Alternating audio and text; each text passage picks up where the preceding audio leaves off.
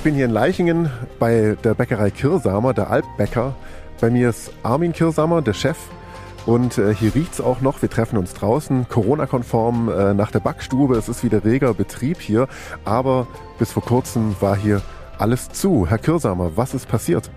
Ja, eine Mitarbeiterin kam aus dem Urlaub zurück oder hat ihren Pass verlängern lassen wollen in Mazedonien, war negativ getestet.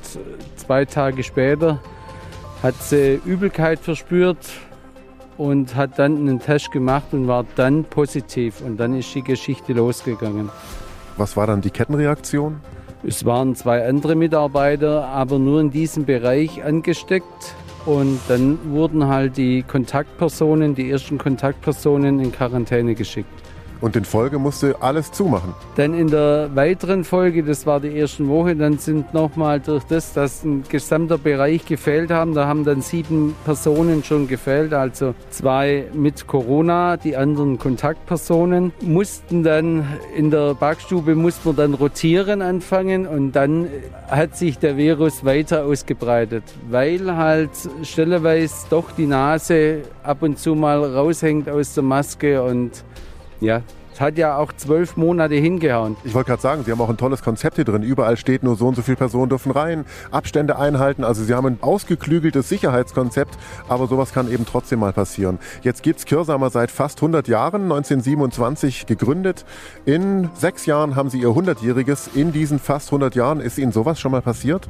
Also nicht Ihnen, nicht Ihnen direkt, aber Ihre Firma? Nee, mir ist sowas noch nicht bekannt gewesen. Weiß ja jeder. Also so ein Virus haben wir ja alle noch nie gehabt und keine Ahnung, wie das weitergeht, weil also so schnell wie das bei uns jetzt gegangen ist, weiß ich nicht, ob wir da davor geschützt sind, kann mir auch niemand sagen, ob wir jetzt die, wo es gehabt haben, alle immun dagegen sind oder immer noch anstecken können. Das ist, ja, wir testen jetzt halt dreimal die Woche und gucken, dass wir da somit die Leute, die wo vielleicht ein Virus in sich tragen, relativ schnell aussortieren können.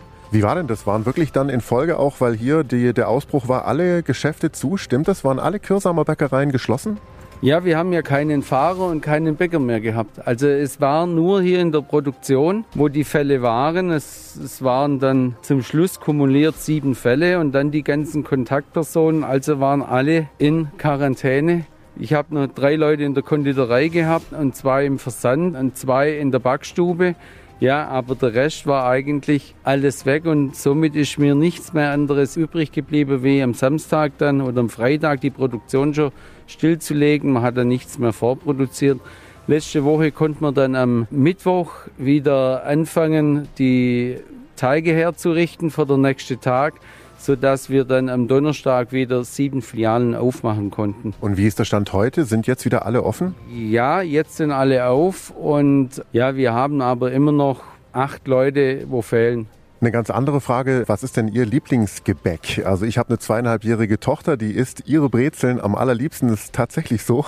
Deswegen freue ich mich auch gerade mal, Sie persönlich kennenzulernen. Haben Sie irgendein Lieblingsgebäck hier eigentlich, wo Sie froh sind, oh, endlich kriegen die Leute wieder meine Brezeln? Ja, ich habe mehrere Lieblingsgebäcke. Ich esse sehr gerne unser Elbler Bauernbrot, dann die Brezeln sowieso. Dann haben wir Focaccia, läuft bei mir zu Hause relativ gut, wenn ich es mit nach Hause bringe. Zopf, ja, das war jetzt auch über die Corona-Geschichte und dann halt unsere Vollkornbrote. Ja, ich musste nicht mal zum anderen Bäcker in der Zeit gehen und andere Backwaren kaufen, weil ich unser Brot eine Woche essen lang konnte. Man sieht es jetzt nicht, aber Sie haben trotzdem ein leichtes Lächeln auf den Lippen. Das heißt, Sie nehmen das in irgendeiner Form noch alles mit Humor, was jetzt auch passiert ist, oder? Nee, mit Humor kann man das nicht nehmen, aber man muss ja positiv in die Zukunft schauen. Und das war schon ein gravierender Einschnitt in alles. Sowas habe ich wirklich noch nie erlebt. Und man ist von heute auf morgen, steht man eigentlich hilflos da und hat wirklich keine Chance mehr zu reagieren, sondern ja, man, ja, es war einfach so.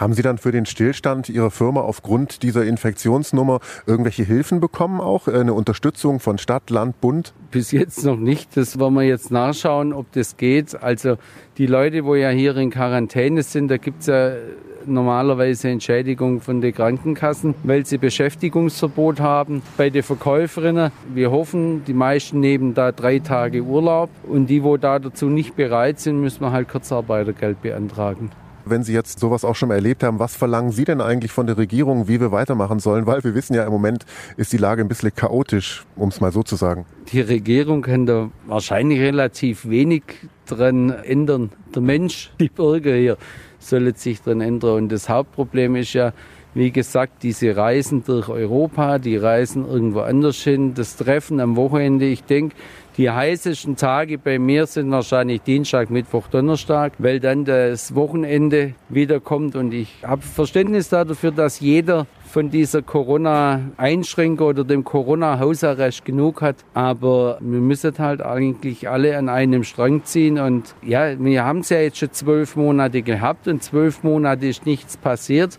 Und dann kommt es von heute auf morgen, weil ja, weil ja jeder dann auch gedacht hat, okay, ist doch gar nicht so schlimm. Und dann hat es auf einmal doch so reingehauen.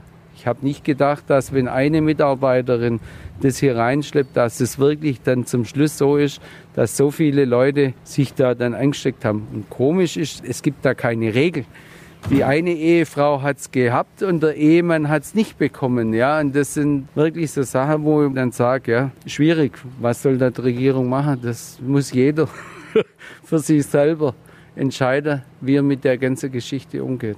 Vielen Dank, Herr Kürsamer, für das Gespräch und viel Erfolg weiterhin. Hoffentlich passiert es nicht nochmal. Ja, das hoffe ich auch, dass sowas nicht mehr kommt und vielen Dank für den Besuch. Ich bin Paul Percoco, vielen Dank fürs Zuhören. Bis zum nächsten Mal. Donau 3 FM. Einfach gut informiert.